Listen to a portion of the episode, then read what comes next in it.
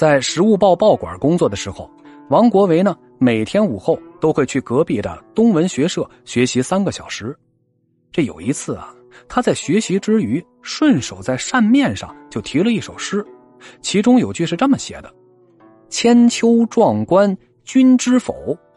黑海东头望大秦。”如此大气雄浑的诗句，瞬间让东文学社的老板罗振玉是大感诧异。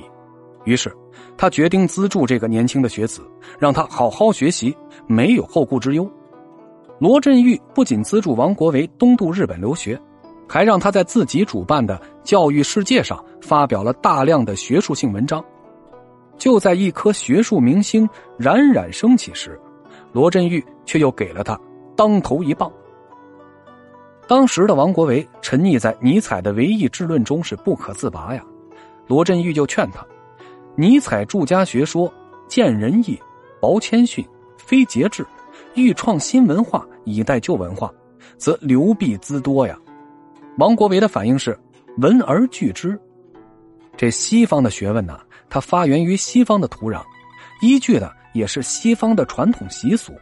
如果照搬到中国的大地上，可能会水土不服。而一个国家失去了自己的传统文化，那么就成为了顾炎武口中的王天下。在那个烽火连天的年代啊。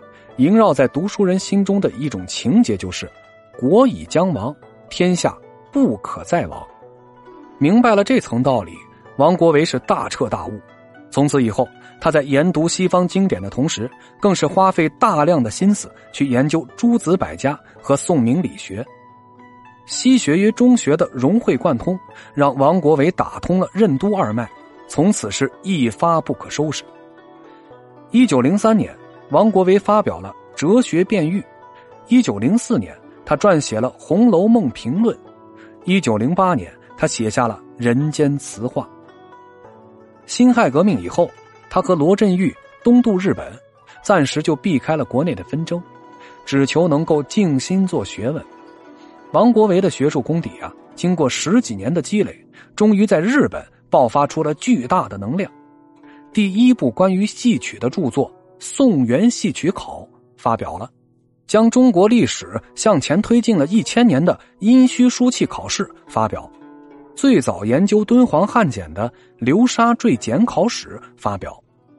北宋张载说：“为天地立心，为生民立命，为往圣继绝学，为万世开太平。”王国维知道呀，自己没有文韬武略，也没有用兵的奇谋，能做的就只有为。往圣继绝学，他清楚了自己该如何报国，于是就在这条路上是一路的狂奔。在礼乐崩坏的清末至民国年间，所有人都向美丽自由的西方世界看齐，只有王国维在人群中是逆行而上，证明中国的学问一样精彩。在民国初期啊，最汹涌的群众运动就是剪辫子。这毕竟要走向现代化，就要与过去决裂。可王国维的脑后仍然拖着那根小辫子，终生都没有剪掉。夫人就问他：“这大家都剪掉了，你怎么还留着呀？”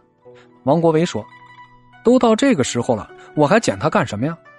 在那个年代啊，大家都剪了辫子，换上了西服，争先恐后的表达自己的进步。王国维呢，却还穿着长袍马褂。扎着小辫子，行走在大街上的他，看上去是那么的扎眼儿。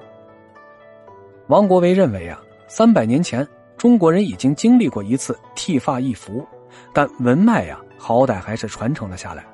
如今面临着三千年未有之大变局，若没有一两个护道者，恐怕呀，连皮带囊都要被换了。到那时啊，中国还是尧舜禹汤的中国吗？